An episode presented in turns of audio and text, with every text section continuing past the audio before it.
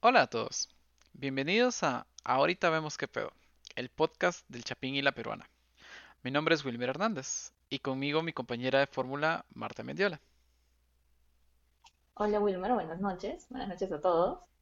Em, y sí, mi nombre es Marta Mendiola.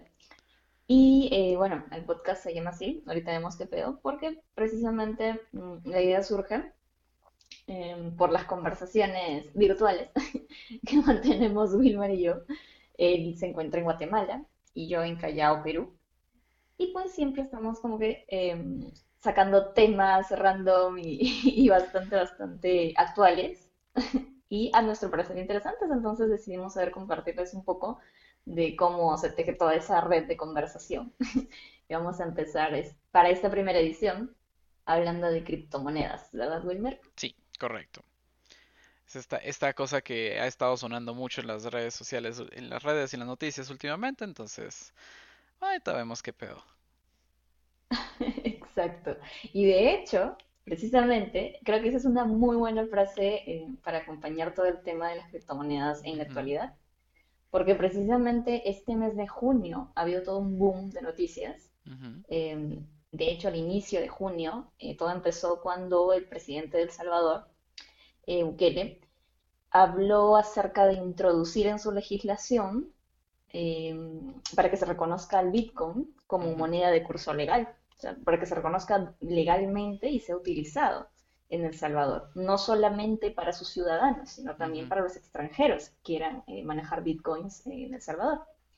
Em, todo eso está mm, de alguna manera relacionado con el hecho de que eh, para que tú puedas utilizar Bitcoins en El Salvador vas a tener que descargarte una app que pertenece al gobierno y ya, se llama Chivo. Es un wallet, precisamente, a través de ajá, la cual vas a manejar esos bitcoins, ¿no? ujú, Em, ahora, pasó este tema de, de, de El Salvador y precisamente a los días, a los tres o cuatro días en Tanzania, su presidenta también se pronunció eh, y específicamente eh, no, no- no nombró a, a El Salvador, pero sí eh, dio a entender como que esto le había motivado a ella a darse cuenta que era urgente que su Banco Central de Reserva empiece a desarrollar y trabajar en una política para el uso de criptomonedas en el país, porque a su parecer esto ya es el futuro y tienen que estar preparados, ¿no? Entonces, realmente sí, es muy interesante la reacción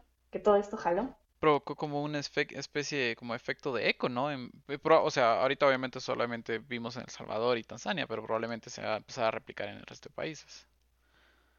Sí, sí, de hecho algo, un dato, por ejemplo, que a mí me pareció muy, muy interesante es que África lidera la lista de volumen de tradings P2P, es decir, de persona a persona De punto a que punto. intercambian, eh, sí, exacto, criptomonedas. Entonces, es algo bastante, mm, bueno, curioso para mí, porque África no es que sea una, una, una potencia económica, ¿no? fuerte a comparación de otros continentes. Entonces, es bastante, bastante curioso, la Bueno, verdad. a- digamos, o sea, Em, África sí tiene mucho, mucho potencial económico, pero realmente digitalizado creo que es como que bastante difícil de podértelo imaginar. Como que todos los países Sí. africanos totalmente digitalizados pagando con, con criptomonedas o así es interesante. De hecho, Y también, a paradójico, ¿no? Para el, ujú, Paradójico, de hecho, porque de inclusive el, o sea, cuando yo vi la, la noticia de El Salvador fue como que como El Salvador siendo el, el país más pequeño hablando territorialmente de América Central, no diga, me atrevería a decir que de, de América, y, o si- bueno, al menos de América Central, Norte y, y Sur, y es uno también de los más peligrosos y todo, pero pareció como que quererle apostar al futuro, ¿no? Sí, sí, precisamente. Y a ver, quizás sería bueno que demos como que una explicación básica Claro. de qué cosa es una criptomoneda, porque, por ejemplo, en el caso de Bukele está hablando del Bitcoin, que es como que la más conocida, Sí. pero sería bueno como que empezar a, a deslindar esto, ¿no? Criptomonedas hay muchas, de hecho hay 8.500 criptomonedas creadas hasta ahorita. Wow. Y una de esas criptomonedas, la que ha- se ha mantenido más de alguna manera estable a lo largo del tiempo, la que tiene más tiempo de hecho, fue Ujú, el Bitcoin, es el Bitcoin, em, que mm, maneja, lo que es un código abierto y transparente, eh, es como que una contabilidad abierta, ¿no? En donde hay, se maneja bajo la tecnología de blockchain, Sí. en el cual em, la información está abierta a todo el mundo. Pero, a ver, no sé, quizás toda esa parte la puedes explicar mejor porque lo del blockchain creo que lo manejas mejor. Ah, yo, de hecho, es, es bien gracioso, ¿sabes? Porque el blockchain vino a, bueno, obviamente apareció gracias a, a- al Bitcoin, porque realmente el Bitcoin fue el que, el que implementó por primera vez el tema de, de ujú, cen- descentralización por cadenas de bloques. Entonces, para explicar lo que es el Bitcoin, es, em, la verdad es un tema bastante, un poco difícil de digerir, porque lleva muchas, muchas capas de hasta donde estamos tecnológicamente y analíticamente también, nosotros como, como humanidad. Porque digamos, em, el blockchain tiene como que cuatro, cuatro partes principales, que sería em, que es, no solo es descentralizado, sino que también maneja firmas digitales, maneja, mm, em, ¿cómo es que se llama? Las funciones criptográficas y maneja también el tema de autovalidación. En, en, en eh, bueno, en, Bitcoin se utiliza un tipo de validación que se llama eh, prueba de trabajo, proof of work.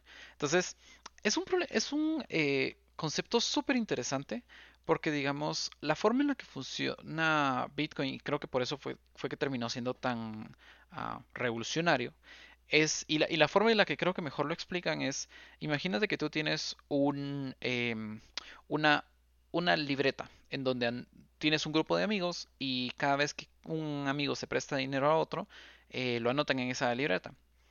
Pero digamos, empiezas a tener problemas de, al final de cuentas, la intención de una, de una, de un sistema descentralizado es no tener que depender de la confianza que le tienes a un sistema. Porque digamos, ¿qué pasa si nosotros, eh, por ejemplo, nosotros ahorita que estamos por videollamada, nuestro, eh, nuestro video depende de los servidores donde esté el host de, de, de video, ¿no?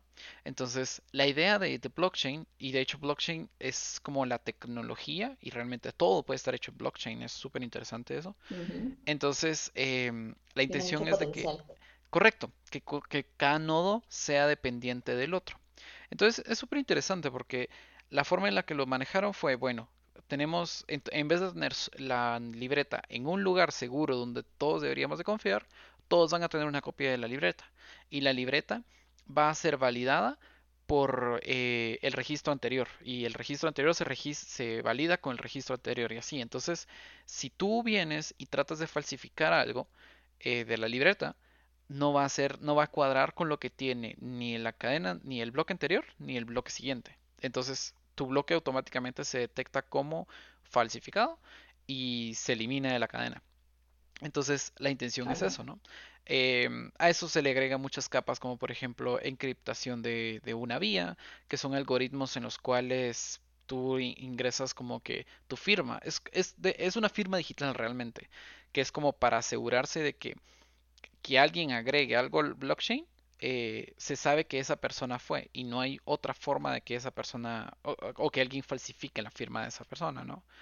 Y así, entonces, em, lo que me parece a mí fascinante de cómo block, eh, Bitcoin específicamente vino a tomar tanto valor es de que Bitcoin em, vino a tomar ese paradigma de la economía humana como tal y lo amplificó, que es como que, ¿qué es una, es una moneda? Una, moneda es algo que todos concordamos que tiene valor. El valor de una moneda depende de la percepción de todo el mundo. Entonces, en el momento en el que la gente deje de creer que Bitcoin vale, simplemente se desaparece su valor. Al igual que con los billetes, al igual que no importa, no importa los dólares, euro, eh, euros o la moneda que sea, va a desaparecer. Entonces, me parece realmente fascinante cómo este tipo de funciones y data, al final de cuentas es meramente data, es información, terminó siendo tan valioso que hasta empiezan a hacer transacciones con ello, ¿no? Entonces, Sí, ¿sabes? De hecho, a mí, em, a ver, si tuviera como que resumirlo eh, o, o decirlo e- e- en una frase, es dinero digital sin intermediarios. Sí, Entonces, es el concepto más básico del uso del dinero antes de que existieran los bancos, ¿no? El concepto más básico, yo tengo monedas, tú me vas a vender algo y te doy las monedas y listo, y ahí, ahí, ahí pasó la transacción, no necesité un banco, no necesité meter mi dinero en un banco y pagarte claro, con tarjeta, o sea, te lo doy directamente y, y tú me entregas lo que estoy comprando o, o yo te hago, eh, o, o- o yo te vendo algo, ¿no? Etcétera. Entonces, es como que la manera más básica del uso del dinero, pero llevada al mundo digital. ujú, Entonces, la criptomoneda es eso, la moneda, ¿no? Lo que tú estás eh, prácticamente eh, entregando para obtener algo a cambio. correcto. Em, pero, y también, por ejemplo, em, están los exchange, ¿no? Porque tú para poder obtener la criptomoneda necesitas con dinero real, claro. o bueno, con dinero común, con dinero común tradicional, Con dinero no digital. No digital, pero tradicional, pero eh, lo compras igual que, que en la, que en la vida real, tienes que ir a una casa de cambio, en este caso solamente vas al exchange y ahí lo, lo adquieres, ¿no? Entonces, es increíble, de hecho, em, yo no sabía, ah, también tampoco sabía que se podía comprar fracciones Sí. de, de, de las criptomonedas. Bueno, en el caso de Bitcoin, que tiene como que un valor bastante alto, ahorita, a pesar de que ha tenido un bajón, ha tenido un bajón cuando Tesla em, eh, anunció que ya no iba a aceptar eh, el Bitcoin, Ajá. según ellos llevándolo por un lado eh, que tiene que ver con el medio ambiente, de hecho sí, y es increíble porque justamente ya un poquito más adelante vamos a hablar de eso, pero también es Ajá. increíble porque yo, la primera cosa que me preguntaba era, ¿qué tiene que ver el dinero digital con el medio ambiente, ¿no? Es Claro. que algo así súper, súper, súper, hay ignorancia en ese momento, obviamente, yo era como que, ¿pero qué ujú, tiene que ver? el dinero digital, son transacciones digitales, pero sí tiene muchísimo que ver, de hecho ahora Sí. lo vamos a, a explicar un poco más, pero algo que me pareció muy, muy interesante es que habían, eh, bueno, descubrir que había un montón de criptomonedas y también que habían algunas que tenían valor agregado. De hecho, mira, justo te quiero comentar la- las, las que me llamaron más la atención A ver. y que son también como que las más importantes. Ya, bueno, primero está el Bitcoin, ¿no? Como ujú, ya hablamos, es la primera criptomoneda, tiene este sistema abierto y transparente, eh, ujú, como tú mencionas, es bastante seguro, precisamente porque los bloques están ordenados cronológicamente, lo que, digamos, dificulta vulnerabilidades en, en la plataforma, Claro. ¿verdad? Eso, es lo, lo- lo que entiendo. Em, y en segundo lugar, bueno, y el Bitcoin sería considerado como el oro digital, de alguna manera. Y si hablamos o buscamos una versión plata, o, el segundo al mando sería el Litecoin, que también utiliza eh, como que la, eh, eh, utiliza la misma tecnología del Bitcoin, pero obviamente salió después. Luego viene el Dogecoin o El Dogecoin, Dogecoin, ajá, sí. el Dogecoin, de- es del perrito ese, Que ese, por que, que cierto, también lo creó Elon Musk. Sí, bueno, en sí lo probó alguien de IBM, Ah, sí, ¿cierto? bueno, En el bueno, 2014 como un sí, meme, pero él, él, él, él le da la notoriedad, él le Ajá, da la sí. notoriedad. Eh, porque claro, él de hecho dice, ah, bueno, entonces en Tesla. Y, y para mí, como te mencionaba hace poco, es como que Elon, Elon pues simplemente se despierta un día y dice, ah, hoy día tengo ganas de, no sé, vender mis acciones, Sí, voy, voy a bajar, de, de botar el ah, mercado de subirle. criptomonedas, solo porque sí. Sí, o sea, voy a subirle el valor para vender mis criptomonedas y ahora lo voy a bajar porque quiero comprar nuevas y así. Entonces es como que su caja chica, ¿no? Entonces se despierta y dependiendo de su humor, tuitea algo y, y ocasiona todo un terremoto. Pero es muy interesante porque de esa manera prueba también, a pesar de que sí, yo, yo también lo veo como que es algo muy, que va a ser muy usado, que va a ser muy adaptado en el futuro, eh, pero mm, sí, él prueba siempre la fragilidad que tiene. Claro. ¿no? Obviamente esto imagino que se va a ir, eh, va a ir evolucionando como todo, pero actualmente es muy frágil, precisamente porque ocurren estas cosas. De hecho, la caída que ha tenido no solamente ha sido por lo de Tesla, sino también por el golpe de China, Sí. que ellos pues le han dicho a las granjas, eh, las granjas mineras, ¿no? Han tenido un golpe con las granjas mineras, y también porque han prohibido a todas sus entidades financieras ofrecer los servicios relacionados a criptomonedas, excepto al yuan digital. Ahí está el, Entonces, el, el, el, el sí, catch. sí, todo tiene también una razón de ser, ¿no? Porque según ellos, su, su fundamento, bien, es, bueno, han cortado la corriente de las granjas mineras, lo que te estaba comentando, pero em, que el uso, hay, hay un, a ver, espera, no me acuerdo el nombre, pero hay un, em, ay, bueno, no, no, no recuerdo ahorita, hay un químico, me parece, que se utiliza ya para el tema del enfriamiento de las granjas mineras, que su uso excesivo eh, no permite que China cumpla con los protocolos medioambientales que le está exigiendo la OMC. Entonces ellos, eh, a fin de querer cumplir, es como que no, necesito cerrar las granjas mineras, porque obviamente de hecho ahí, ahí viene la, gran eh, mayoría de, producción. Entonces, como que no, necesito cerrarlas todas, les voy a quitar la energía y también voy a prohibir a mis entidades que, que hagan transacciones, que permitan eh, servicios relacionados a, las criptomonedas. Sin embargo, han colocado este año, el año, perdón, el año 2020, colocaron cajeros en los cuales ya puedes retirar tu, tu valor de efectivo de tus criptomonedas. Pero, como te decía, del yuan digital, ¿no? Solo de su sí es algo que... Exacto, así están ellos, eh, obviamente metiéndose en esto, pero bajo sus reglas, ¿no? O sea, bajo sus reglas. Claro. Sí, es que a final de cuentas eh, es, es un poco triste que las grandes o los grandes poderes de, del mundo sean como que un poquito dos caras en ese sentido, ¿no? Porque es como que dicen, por ejemplo, volvemos al caso de Elon Musk, de que Elon Musk decía que el impacto ambiental que estaban teniendo las granjas mineras en cuanto a la consumo de, energía eléctrica era no era completamente renovable. Entonces que por eso iba a dejar de Tesla iba a dejar de aceptar Bitcoin. Y al rato, como a la semana, fue como que, bueno, lo vamos a aceptar otra vez porque pues dijeron que se van a portar bien. o sea, realmente Claro, claro, o sea, honestamente es más probable que lo haya hecho solo porque le interesaba, tenía razones por las cuales quería bajar eh, Bitcoin, a que realmente le interese el ambiente. Entonces, lo mismo, pero digamos, el, el medio ambiente es como su, su caballito de batalla, ¿no? Porque es como si necesito, necesito que la gente agarre conciencia y me apoye para, para banear esto, entonces voy a utilizar el medio ambiente. Aunque realmente mis, mis intenciones no tienen nada que ver con el ambiente, ¿no? Pero es parte de la, de la política, supongo. Sí, bueno, ya, ya es, es, es de cómo, cómo también se mueven, ¿no? Ya alguien con tanto, tanto poder, tantas inversiones, juega sus cartas, ¿no? Y los demás, pues, caemos claro, Claro. Pero, pero ¿sabes qué? A ver, estaba comentándote, estábamos hablando del Dogecoin. Ah, ya, otro que, que me pareció interesante es Ethereum. Ah, que Ethereum está relacionada, bueno, si decías sí la, sí la.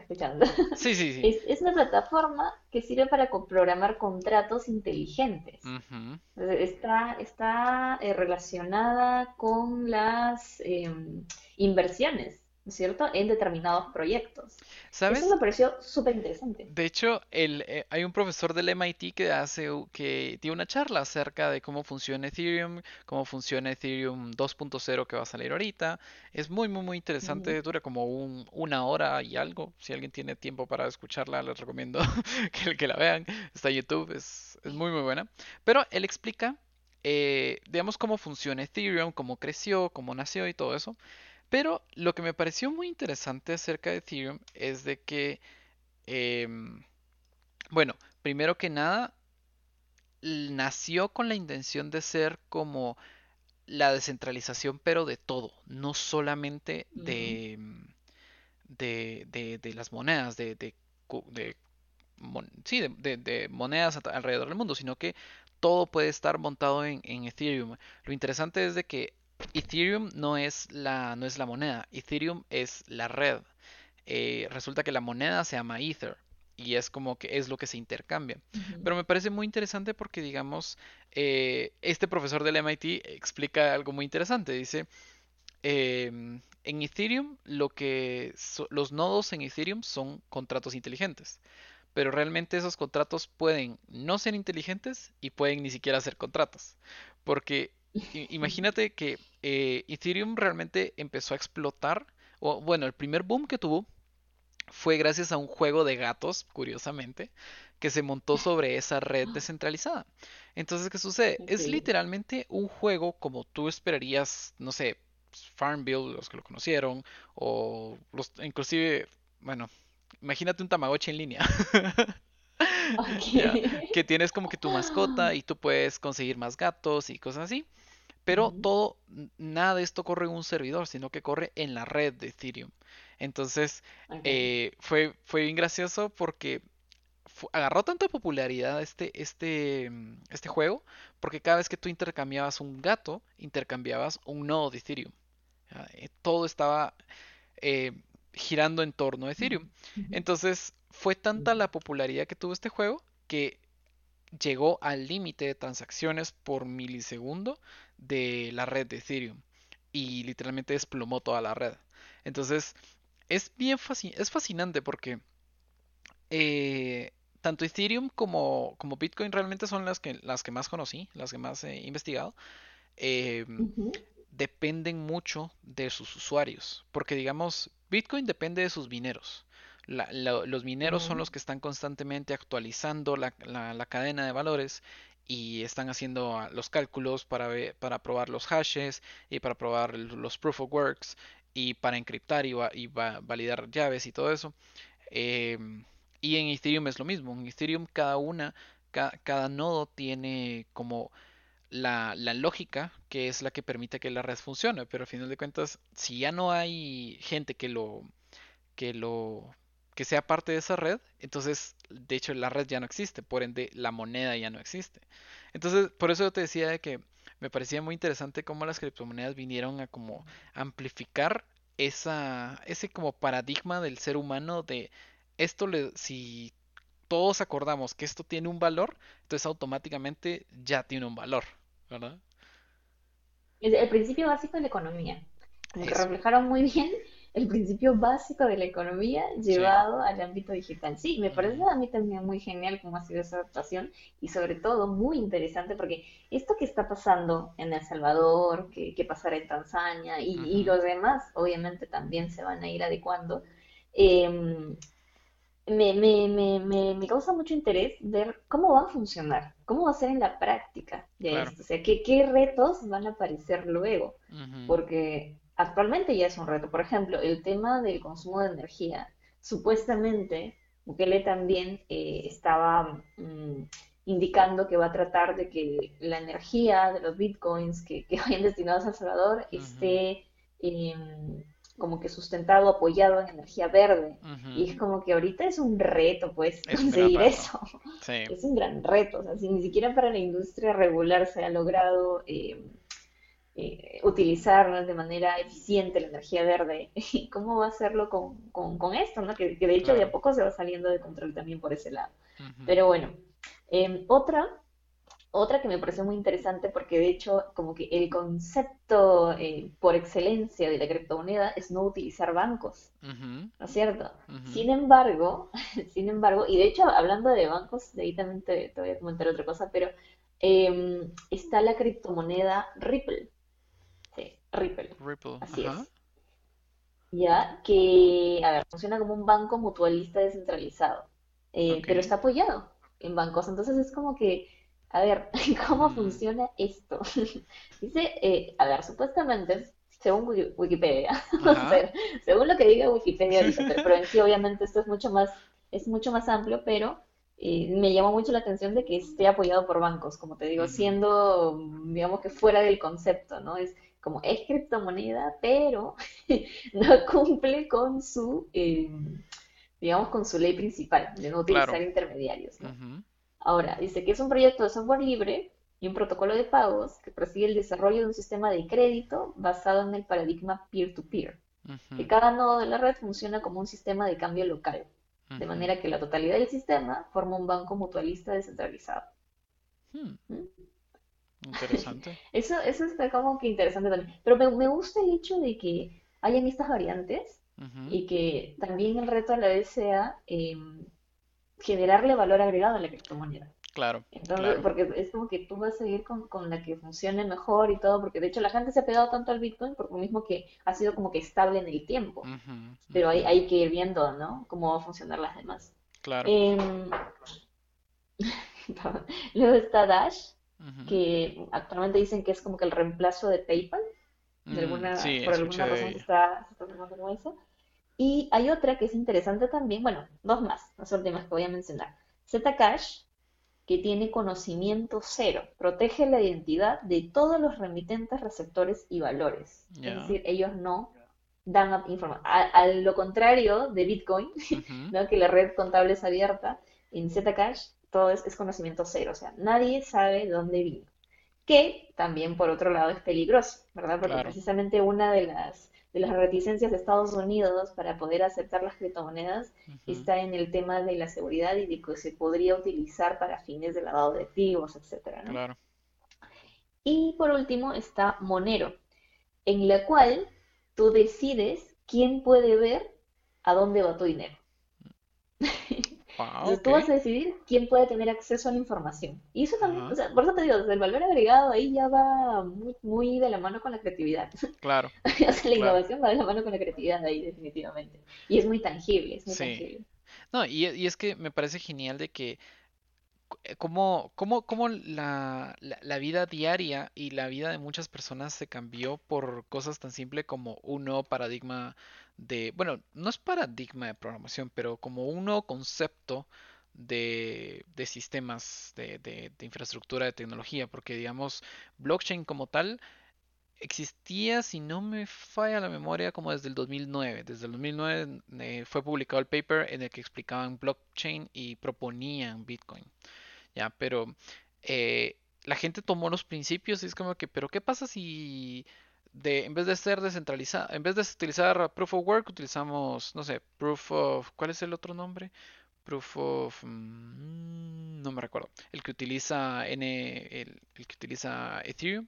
Pero la cosa es de que ya no, eh, no, em, no, no, no, es, es como el, el método de validación para ver que un, que un nodo de la cadena pertenece a la cadena.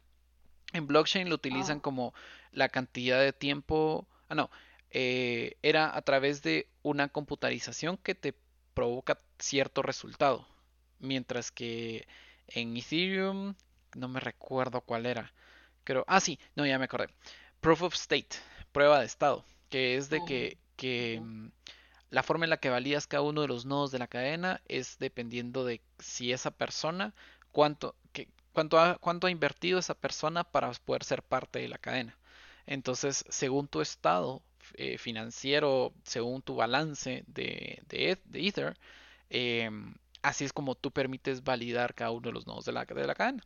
Entonces, pero digamos, fue, fue, eh, me parece muy curioso que es que eh, Ethereum cambió un concepto de Bi- Bitcoin y creció su, su criptomoneda.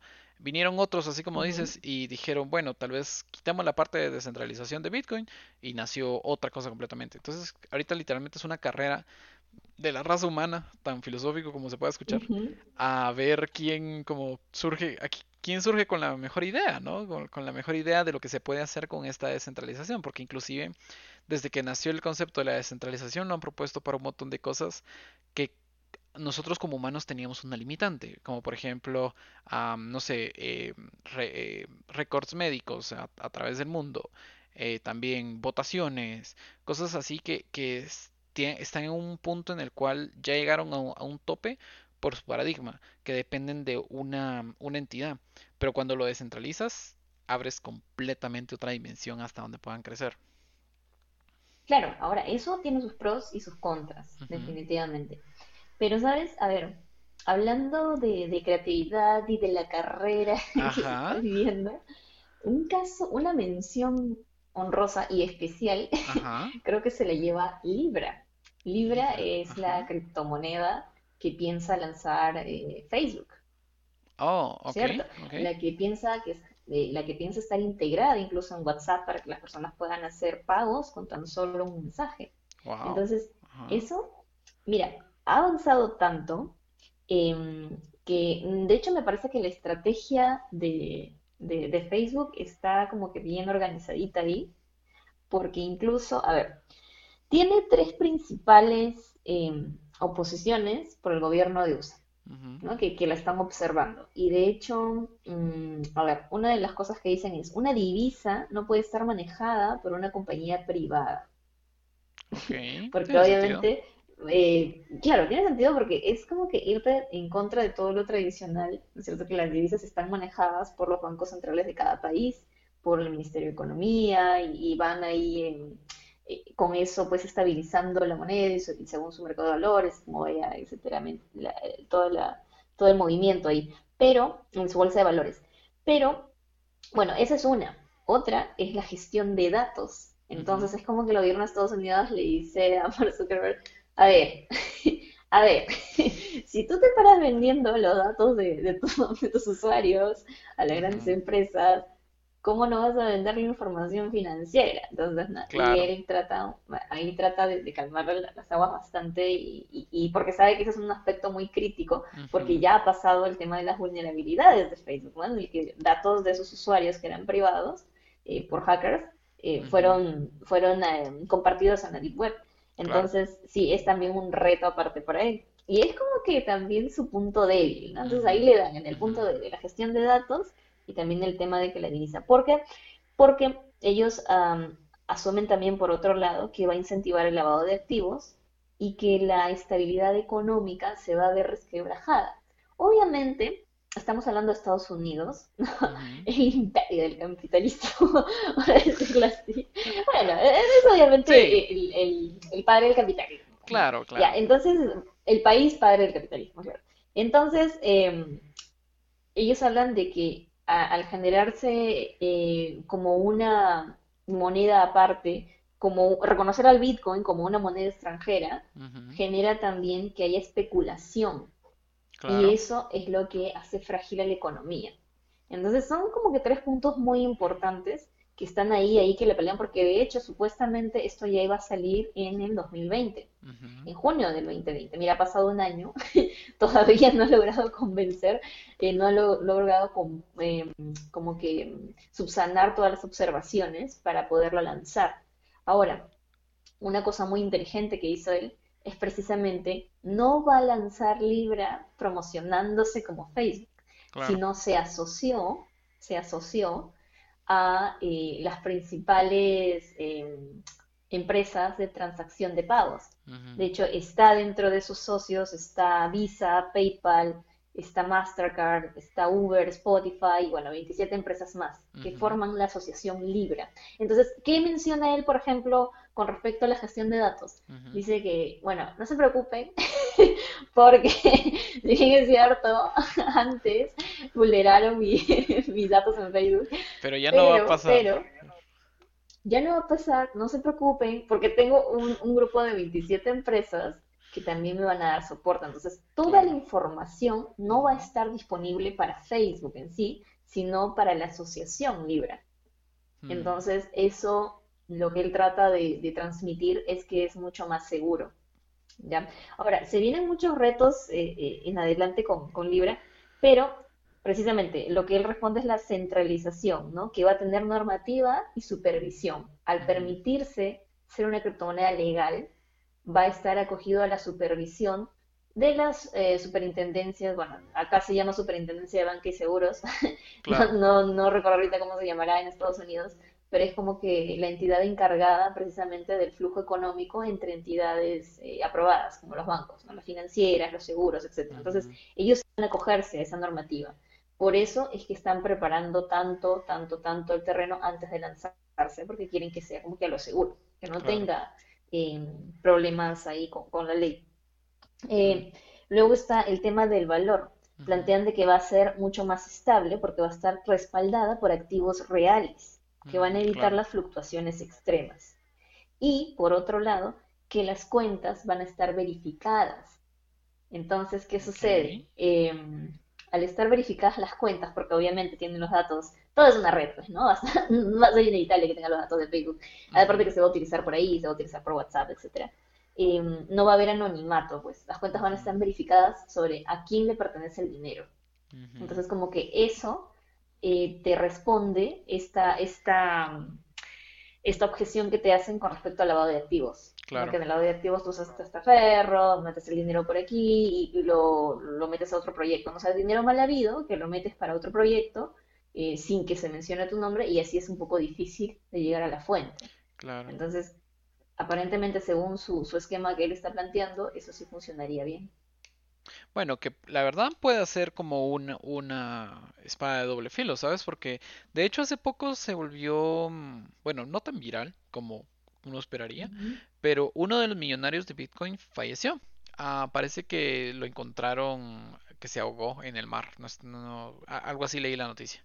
pero, o sea, no, es- no es para hacer de, de, de- de- de menos su muerte, el- lamentable pues, pero Ok. em, lo que- digamos, la razón por la cual se volvió un poco, mm, empe- empezó este debate es de qué pasa cuando falleces. Porque en el caso de las bitcoins, están intrínsecamente amarra- amarradas a esa persona. Tus bitcoins tú los puedes tener en una USB, los puedes tener en una, una, eh, billetera digital, eh, y esas te pertenecen. Y esas las sacas del, de- del internet y son tuyas. Y están amarradas a tu identidad. Entonces, digamos, la forma en la que tú firmaste ese Bitcoin, así automáticamente te, te pertenece y necesitas la contraseña para desbloquearla, por así decirlo. Pero ¿qué sucede si simplemente ya no perdes esa contraseña? O así como tantos usuarios nos pasa, de que se nos olvida la contraseña. Entonces, como que esa moneda se pierde, se pierde. De hecho, actualmente hay un aproximado de 5 millones. El, el tope de Bitcoin son 21 millones de, de monedas. Entonces, y si no estoy mal, creo que se proyecta 18. que como hay 5 millones, que van a haber como 5 millones de Bitcoins que simplemente ya no se pueden utilizar. Porque se perdieron en el tiempo, porque eh, la gente perdió sus billeteras o fallecieron, cosas así. Entonces, digamos, es, eh, pueda que sea algo peligroso el vincular una moneda tan, de forma tan intrínseca a quien, a quien lo posee, ¿no? Porque, ¿qué pasa cuando le pasa algo a esa persona? Hay que tomar en cuenta de cómo va a afectar ese, es- eso el, el mercado también, ¿no? Porque inclu- en el lado de Bitcoin eh, se proyecta de que debido a que estas monedas están como perdidas en el espacio y nunca se van a utilizar, entonces automáticamente salen, por así decirlo, de, de circulación y por ende devalúan la moneda.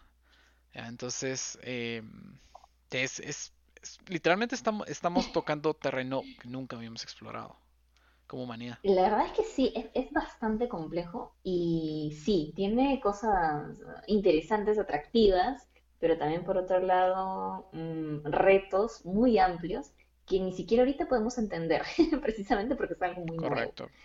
Pero, a ver, sin embargo, yo creo que eh, la mejor manera de, de que tú te lances a algo incierto, a ver, por ejemplo, cuando tú quieres emprender y quieres meterte en determinado rubro, Claro. ¿no? Lo que yo haría sería fijarme qué hacen los expertos, sobre todo la gente que ya tuvo bastante tiempo ahí, ya conoce el mercado, voy viendo cómo, cuáles son sus tendencias, cómo se van presentando, etcétera, ¿no?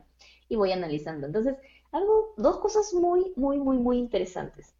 Em, BBVA, BBVA en Suiza eh, está promocionando un servicio de compra y venta de Bitcoin.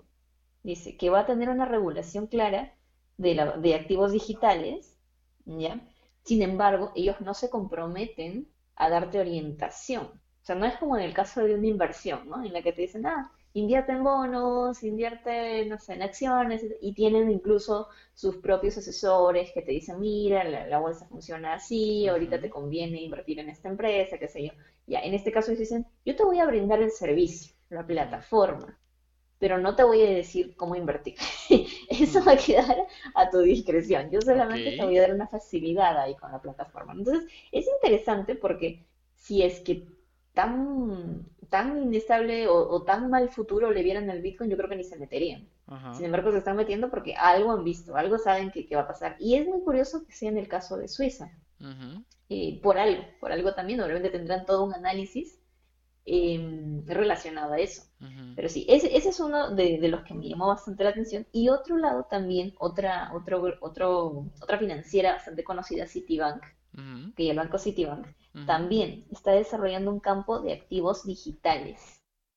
Entonces, va a tener también una red de servicios relacionados dentro de los cuales van a estar incluidas ahí también las criptomonedas. Entonces, está esto ya yéndose hacia adelante y en el futuro, PayPal y Mercado Libre también tienen ya eh, planeado, planteado eh, aceptar criptomonedas para sus transacciones. Mm, Entonces, realmente sí, o sea, vamos, Mercado Libre, que es, eh, creo que en Latinoamérica, ¿no? Uno de los, de los e-commerce más, más mayor, si importantes. no estoy mal, es el, es el más grande de toda América Latina. Sí, el mercado Sí, más grande. así es. Y PayPal, pues, o sea, también, o sea, uno de los pioneros de las transacciones digitales, antes de que los bancos incluso tuvieran la opción de, de, aceptar transacciones digitales. Entonces, realmente está, está bastante, bastante interesante, vamos a ver qué va a pasar. Em, sin embargo, hablando ya de los puntos malos, ¿no? Porque todo lo que hemos dicho creo que es como que bastante alentador, como para meterse en ese mundo, hasta yo estoy como que evaluando. Sí, sí, ya somos dos, ya somos dos, créeme. Pero, pero, pero, pero, a ver, em, estábamos en el que el tema es, una de las principales desventajas es que es muy volátil, precisamente por, ese tema de la oferta y la demanda que no está como que muy claro. Mañana puede pasar un tweet de, de alguien y, se, tira al suelo, ¿no? Y, y, al otro día más bien alguien dice otra cosa y sube, entonces es muy, muy volátil, muy frágil. Sí, porque imagínate solo el, el, el, valor de Bitcoin con el tweet de Elon Musk, si no me falla la memoria, creo que bajó 10 mil dólares. Estaba en 40 mil y bajó como a 30 mil. Entonces es como que imagínate toda la... Y solo imagina que los ahorros, no sé, de tu fondo de retiro, si estuviera en Bitcoin, y de la nada tienes un 10%... Tema sensible en Perú. Sí, claro. No, y, yo lo entiendo. Sensible, mi fondo de retiro. Bueno, agradece que los peruanos sí tienen un programa de retiro. Aquí en Guatemala es como, bueno, si te retiras, buena suerte. Ahorita vemos qué pedo. Ahorita, ahorita vemos qué pedo, ahorita vemos qué pedo. Sí, es, es, es, es, complicado, pero solo imagínate que de la nada, porque a alguien se le ocurrió banear eh, Bitcoin en un, en un negocio, en un país o lo que sea, eh, automáticamente pierdes el 10-20% de tu fondo de retiro solo porque sí. O sea, es, es muy, muy volátil. Es arriesgado, es, arriesgado. Eh, de hecho, Claro, el segundo punto que te iba a mencionar era precisamente eso, que es vulnerable.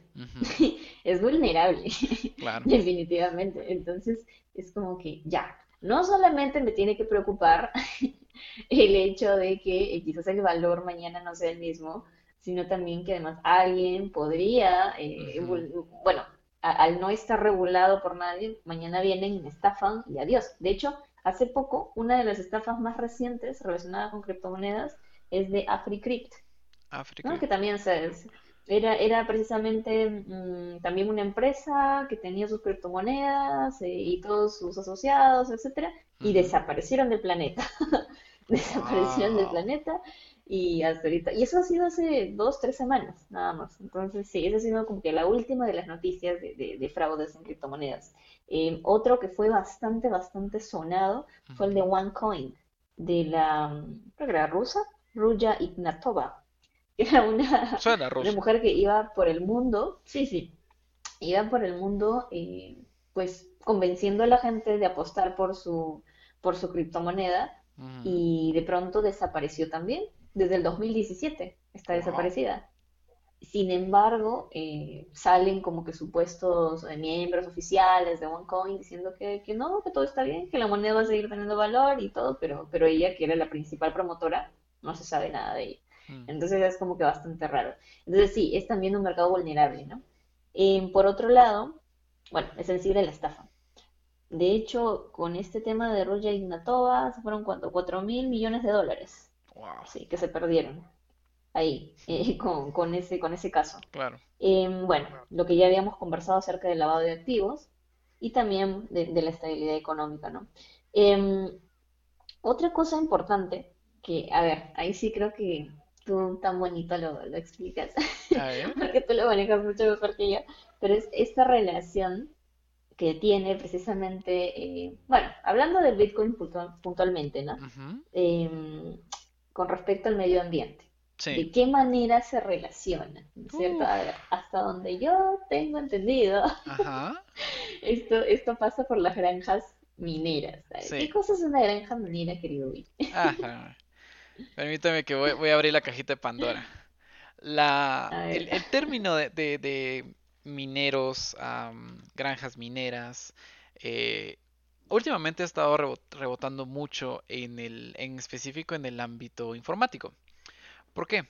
Porque digamos, son, imagínate, estas enormes bodegas eh, de cientos de metros cuadrados eh, que tienen un montón de equipo específico que obviamente no está hecho para minar, pero funciona muy bien para todo lo que se necesita. ¿Por qué?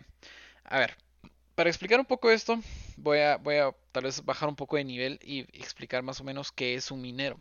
Porque digamos, en el ejemplo de Bitcoin, un minero es una persona que está constantemente escuchando eh, las actualizaciones que hay en toda la cadena de transacciones, en toda la cadena de nodos, en los, 20, en los 21 millones de, bloques de la cadena. Y si hay alguna actualización, si hay alguna, se agrega alguna transacción o si se genera una nueva, porque ese es otro tema de que blockchain, eh, perdón, que mm, se me olvidó. Bitcoin, gracias. Sí, Bitcoin tiene esta, esta peculiaridad de que eh, necesitas un, un, token específico para provocar cierto eh, hash. Hash es una, es una cadena de caracteres encriptada, alfanumérica. Que una contraseña numérica. Es, exacto, esa es la firma digital. Pero ¿qué sucede?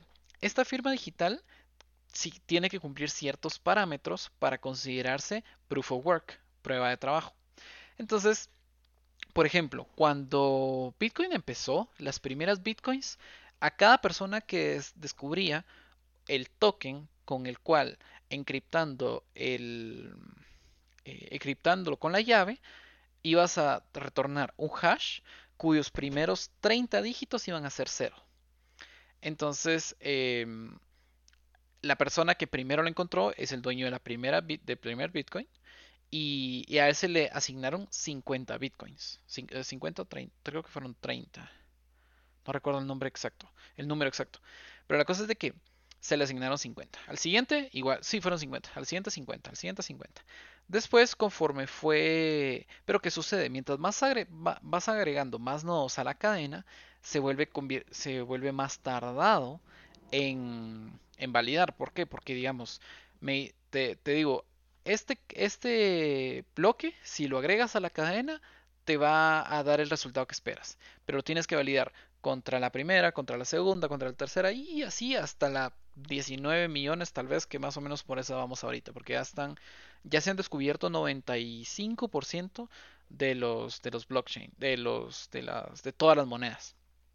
Entonces, eh, ¿qué sucede? Mientras más elementos tenga la cadena, más tardado y más difícil va a ser lograr encontrar justo ese token que te va a, dar una nueva moneda, ¿no? Entonces por eso es de que el crecimiento y la, minería de bitcoins ha sido eh, decreciendo de forma exponencial, porque mientras más nos acercamos a esa última, a ese último bitcoin, más difícil va a ser generar ese token que no tenga nada que ver, que, sea completamente diferente a los 20 millones 999 999 que ya existen, que sea único y que dé el resultado correcto. Entonces, ¿qué sucede? Todos los mineros son eh, nodos que están constantemente escuchando cuando se altera un, elemento de la cadena eh, y verificando todos estos hashes que sean match, que y digamos, también existe el tema de que cuando actualizas un, nodo de la cadena, se tienen que actualizar todos, por todos los que lo, le siguen. Porque em, como parte del método de validación de la cadena es de que eh, aparte del, del, proof of work tienes que validar que tu nodo anterior sea el nodo que tú esperas. Y eso también se, se adjunta dentro de la validación entonces, no solo tienes que hacer calculaciones matemáticas para poder encontrar un token único, que ese es como que la mera, mera minería, sino que también tienes que ayudar a mantener a la red activa. Entonces, tienes que escuchar a cambios, tienes que ir modificando, tienes que hacer validaciones, y es un trabajal que em, usualmente son operaciones muy pequeñas, pero eh, que son más eficientemente hechas de forma matricial. Entonces, ¿a qué va esto? los operadores matriciales más comunes en nuestras computadoras son las tarjetas gráficas, porque tienen una memoria de fácil de acceso súper rápido y tienen procesadores que permiten hacer estas operaciones de forma paralelas mucho más eficiente que un procesador normal de computadora. Entonces, desde que descubrieron de que un minero podía ser 10 veces, 20 veces más efectivo al tener una, una tarjeta gráfica potente, entonces ¿qué empezaron a hacer?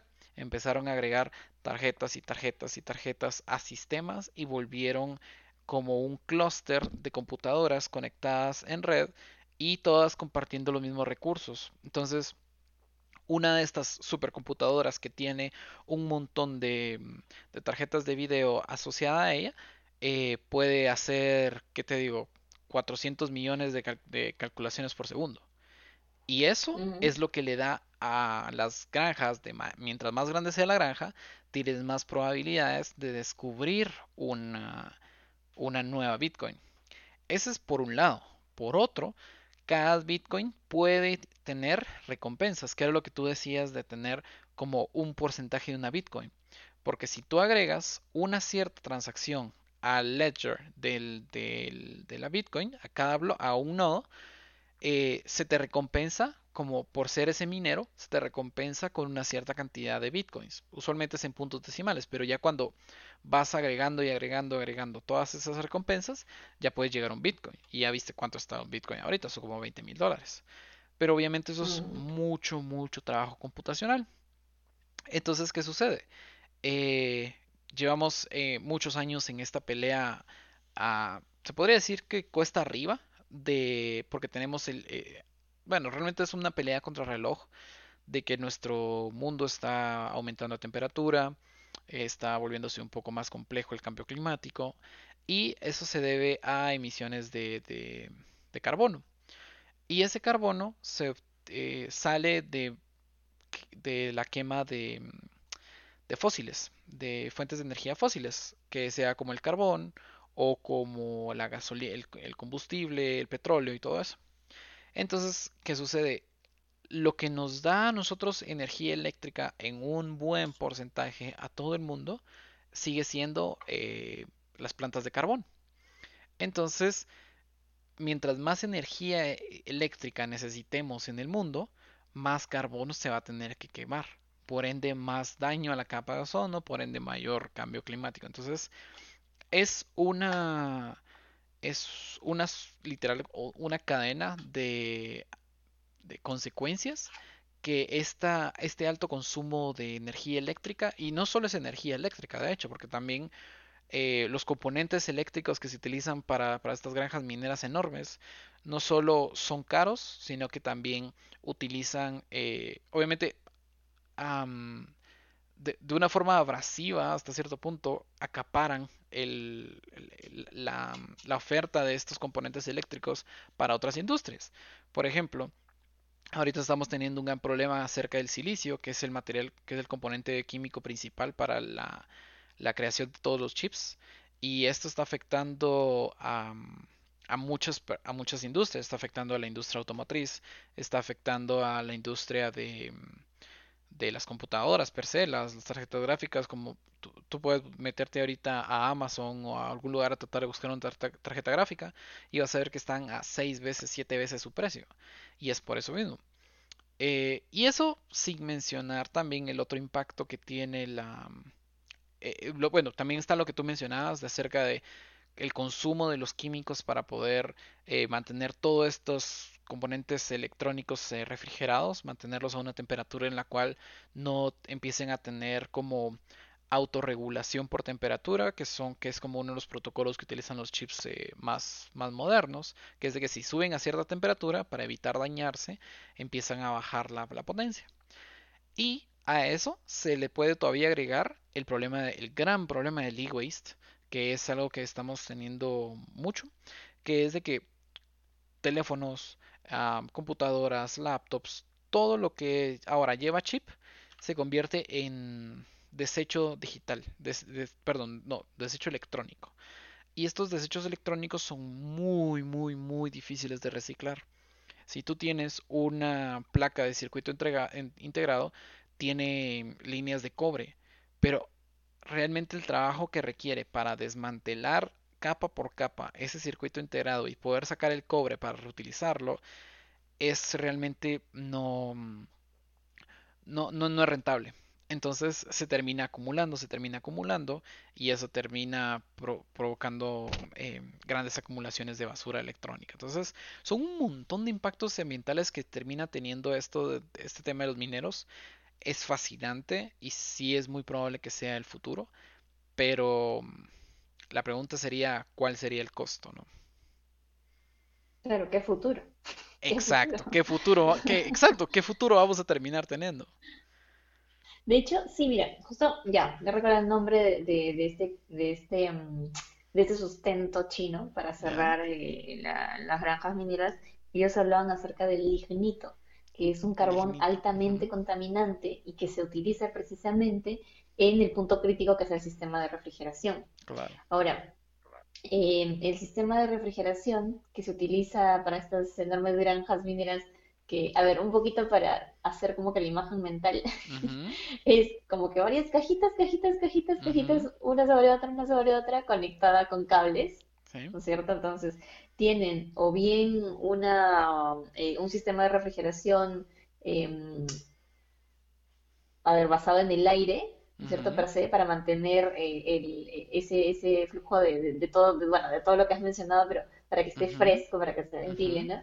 Y hay otro que es también agua, que es, entiendo que con una especie de bombas que se utilizan, que también su finalidad es que al final se mantenga eh, a una buena temperatura. Y por otro lado está la inmersión, que es literal como una, como una piscina en la cual están metidas. Todo, que a mí me pareció un poquito loco porque era como que, oye, eso no es electricidad. o sea, ¿qué hacen electricidad ahí con el agua? No sé. Pero, pero bueno, obviamente todo es algo especial, es un líquido especial y todo el tema. Es un líquido que eh, de hecho es un líquido bien interesante. Yo creo que es ese componente químico que tú mencionas, porque es altamente conductivo de temperatura, más no es conductivo de, corriente eléctrica. Es fascinante, la verdad. Mm. Y hay muchas computadoras, de hecho, que obviamente hay personas que lo han, han comprado ese químico y lo han hecho realmente solo para para chilerear, como le decimos en Guate, para presumir realmente que su computadora está bajo agua. Pero sí, es eso, porque puede transferir el calor de los componentes eléctricos, pero no transfiere la electricidad. Entonces pueden estar todos mojados con, esa, con ese líquido que realmente no va a provocar ningún cortocircuito. Ah, genial, genial. ¿Ves? Claro, es que visualmente es como, el que no sabe, como yo, es como que, ah, su, ¿qué es eso? ¿A qué hora se explota? Sí, todo, tiene una razón de ser. Y para redondear un poco esta idea y darnos eh, una idea de, del impacto en la energía, eh, precisamente las granjas mineras que existen actualmente se, se calcula que consumen un 0,6% de la electricidad mundial. Wow. un 0,6% es un montón. Es, es en promedio toda la energía eléctrica que utiliza Noruega. Toda Noruega está eh, jalándose eh, en estas granjas, mineras. Y otro problema, ahí está, esto me pareció súper interesante porque tiene que ver con, con mi campo ya, y comercio exterior. Em, actualmente hay una crisis de contenedores, bien por todo el tema de la explosión del e-commerce, etcétera, pero em, también porque se están utilizando contenedores como granjas movibles. ¿Ya? Y entonces, esto es, bueno, obviamente para los que se dedican a esto es genial, porque se puede transportar y puedes agregar más dispositivos en el camino. Entonces es como que para ellos es como que lo más rentable. Incluso se me ocurre, o sea, no sé a quién se le ocurrió la idea de, ah, pongamos un contenedor y nos vamos por ahí a caminar, pero me suena mucho la idea de Breaking Bad. o sea, si compramos su casa rodante para hacer metanfetaminas y que nadie los encuentre, y esto es como que, claro, se compraron su contenedor, pero y nos dejaron a los demás pues ahí con la crisis de los contenedores con altos fletes y todo eso, ¿no? Claro. Pero, pero sí, es, es realmente bastante, bastante interesante y bastante retador todo lo que se ve, porque ¿cómo vas a controlar eso? ¿Cómo vas a controlar precisamente esas cosas? Porque todo el mundo va a estar queriendo obtenerlo. Entonces. Y, ¿sabes? Con, con respecto a lo que mencionas, em, sobre esta crisis también de las tarjetas gráficas. Justamente eso es lo que está impulsando el crecimiento y el éxito de la criptomoneda Chia. Ok. No sé si, si leíste un poco de ella. No, eso no ¿Por sabía. qué? Porque ya, Chia, a ver, se puede minar con GPUs. Sí, GPUs. GPUs O sea, o tarjetas con discos gráficas. duros, perdón, co- perdón, perdón, no, no, no, no. Se puede minar con discos duros y no con Ah, GPUs, oh, con esa es la que duros. se, se- Porque de hecho justamente hace poco ha empezado a subir de precio los discos duros. En Porque están específico, comprando montones. ajá, exacto. Es que esta moneda chía entonces. Ujú. Ese es Ah, el nuevo, el es nuevo el nuevo problema. Ya, es el nuevo Ethereum probablemente. tarjetas gráficas, Sí. ahora te van a faltar discos duros. De hecho, sí, de, hecho es, es un problema. Toda la comunidad de, de gamers de- del mundo realmente está muy, muy, muy molesta porque, digamos, eh, primero fueron las tarjetas gráficas, después fueron alguna, algunos procesadores, eh, después empezaron a escasear eh, fuentes de poder, porque obviamente para poderle brindar corriente a todas estas granjas mineras necesitas fuentes de poder ridículamente potentes, de 1000 watts, 1200 watts, cosas así. Y ahora empiezan a escasear los, los discos duros. Entonces, sí, este es un, este es un momento difícil para los gamers del mundo. Bueno, para nosotros. Pero, pero mira, pues lo fascinante de todo esto es ver cómo todo está conectado, ¿no? O sea, una cosa va jalando a la otra, eh, el, el éxito de esta moneda precisamente, o, o que está haciendo que, que esta moneda crezca, es precisamente una solución, entre comillas, al otro problema. Pero Pero bueno, trae de un, hecho, otros, eh, un chingo de problemas con ella. Como todo, ¿no? O sea, todo siempre va a, ten- va a representar retos. Eh, el tema es como que, a ver, pues, ¿quién se hace el problema menos pesado? Sí. Pero, pero, ¿sabes? De hecho, Chia se promociona como una criptomoneda sustentable, precisamente por Ah, esa ok. razón. Así que, bueno, eso es lo que está llamando ahorita la, la atención. Y yo creo que el reto va a ser precisamente eso. Por ejemplo, em, a ver, am, hay un tipo de criptomoneda Ujú. Que se llama, bueno, que, que le denominan stablecoin. Y está relacionada a, sí, ¿en qué coincide? Eh, consiste, consiste en que su valor está vinculado a divisas internacionales, reservas y depósitos e inversiones en monedas reales. Por ejemplo, el euro, el dólar, los yenes, eh, y una más que ahorita no recuerdo, pero, pero, o sea, está vinculada a dinero real lo que hace que sus montos, o sea, eh, que sus valores se mantengan más estables. Entonces, Oh. como que es como que, bueno, si estás pensando en invertir y no te gusta tanto el riesgo, no, no te gusta el deporte de aventura de que pueda pasar con una criptomoneda usual, puedes apostar por un stablecoin. De hecho, Libra, lo que te mencionaba hace un momento, este, este proyecto de, de Mark Zuckerberg, es, plantea ser un Plantea hacer stablecoin. una de esas, claro. Tiene sentido, tiene sentido. Ujú. Ajá. que actualmente existen, a ver, Tether, DAI y, y USAC.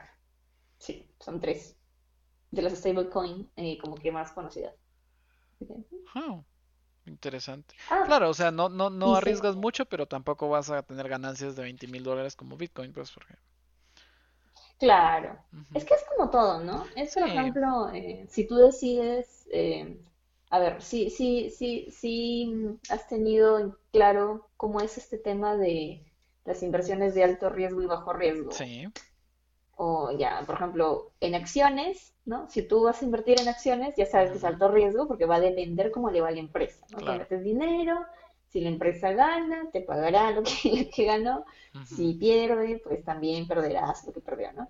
Algo así. Pero en el caso de los bonos es diferente. En el bono es que la empresa tiene un proyecto que va a desarrollar y necesita dinero y empiezas a vender bonos, a vender bonos, y tú compras ese bono, obviamente la cantidad que vas a ganar no va a ser tanta como ganarías en una acción, pero es algo seguro, Claro, porque es un proyecto en el que se mete, en algo que sí o sí va a tener un pago, y tú te van a estar pagando en, en los de aquí a un año, dos años, como hayan quedado, pero te están pagando y es algo fijo, ¿no? claro. Entonces ya depende cómo uno quiere invertir. Pero sí, y, y, al- y esto es muy similar, ¿no? O sea, el stablecoin sería como que el bono y, y bueno, las criptomonedas per se serían como acciones, ¿no? Claro, porque van a depender mucho de, de- de cómo se va moviendo el mercado. De hecho, eso me parece muy curioso de, de todo este tema de las criptomonedas, porque realmente puedes interactuar con estas monedas o en esta economía que se está formando de, de ya sea como un inversor y digamos como que le apuestas al valor de la moneda per se o meramente te vuelves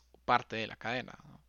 Pero, y de hecho, ahora que menciono cadena, me, me resulta como que un poco, ah, ¿cómo decirlo? Como filo- filosóficamente irónico, o casi que casi poético, de que como esta, estas eh, criptomonedas que están, su concepto está en la cadena de varios nodos, de varios eh, integrantes, de varios partícipes, eh, y digamos, ellos mismos están trayendo toda una cadena, un- un- una reacción en cadena, por así decirlo, en varias industrias, en varios países del mundo, ¿no? Entonces, casi, es casi poético ver cómo, paradójico. casi paradójico, sí.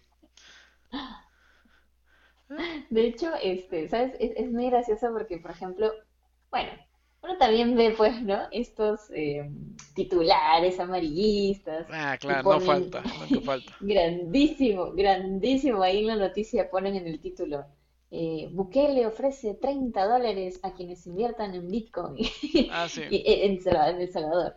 Pero no es así. O sea, Ujú. no es tan bonito como suena. No es que te No. van, o sea, si tú lees la noticia es como que, ah, si yo invierto aquí, me van a dar 30 dólares. No, Ajá, no, sí, no no, no tengas pena.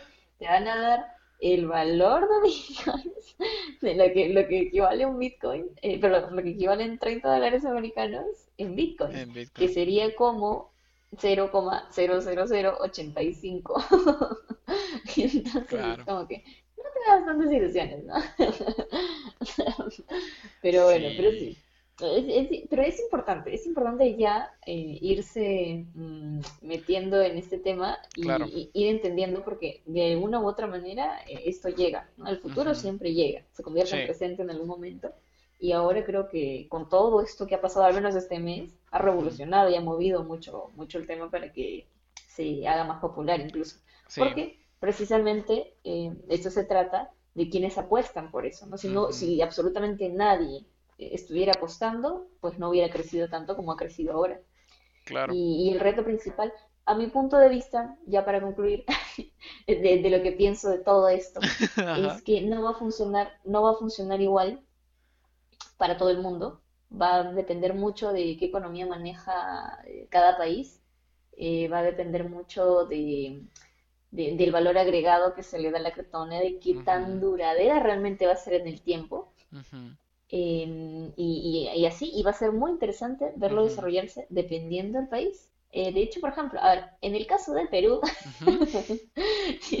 yo no sé, no sé, e- estoy un poco como que a ver, es que el peruano es bastante ingenioso, eh, eh, sí, sí, sí, trata como que de, de meterse en nuevos negocios, ¿no? Un poquito arriesgado. Sin embargo, tenemos malas experiencias con estas cosas. No, no arriesgan en lo que no entienden. Claro, claro. Y de hecho, hoy día vi una cosa que es como que, ay, Dios, me da tanta pena.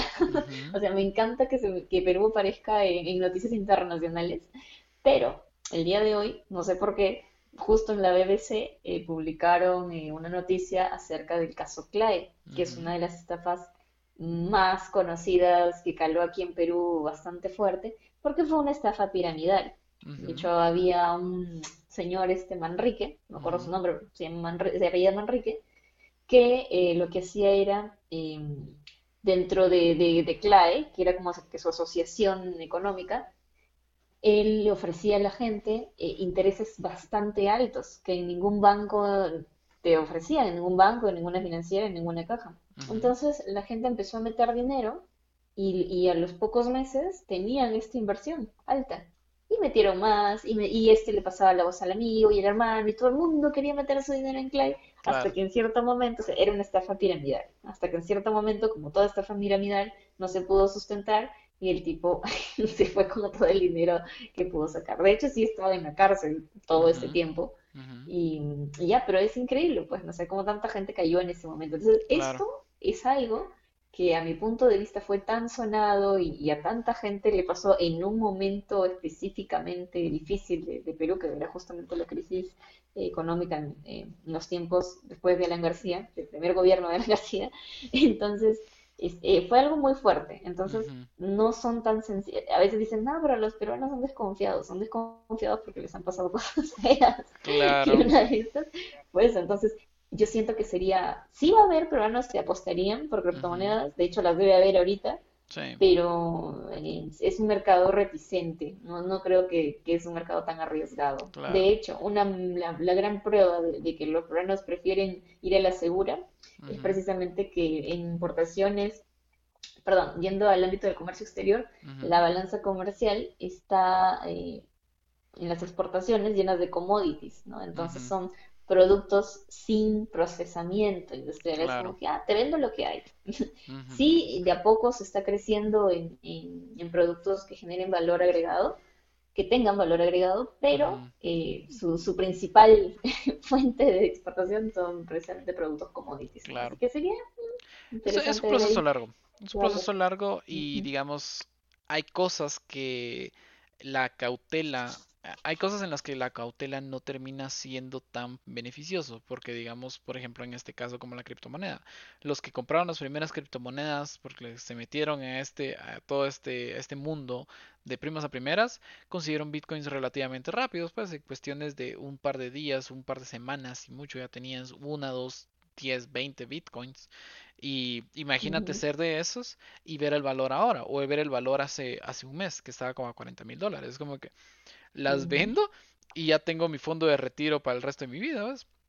Entonces, eh, pero digamos, y de hecho es curioso que hagas esa- ese paralelo, que, que dibujes ese paralelo con, con las, eh, con estas eh, estafas piramidales, porque tienen algo en común y es eso, de que los primeros que entran van a ser los que más van a lograr obtener eh, beneficios y más van a lograr eh, sacarle ganancia, pero mien- mientras más va agarrando popularidad, se va volviendo cada vez más difícil lograr obtener ese, esa, e- esa, esa ganancia, ¿no? Entonces, lamentablemente para cuando Bitcoin ya sea como que súper bien establecida, cuando alguien se meta a minar, ¿qué va a tardar? ¿Dos años en obtener tal vez un cuarto de moneda? Entonces, sí. Pero de, de hecho, creo que, y de hecho eso te iba a decir también, va a ser muy interesante no solo cómo reaccionan las, las economías, sino también a nivel cultural. Porque, quién sabe, tal vez si una, la economía global completa se muda a un paradigma más digital descentralizado, tal vez force a ciertas culturas que empiecen a ser más, no sé, más aventadas, más aventureras, o quién sabe qué es lo que nos va a, nos depara este, todo este cambio que estaba viendo.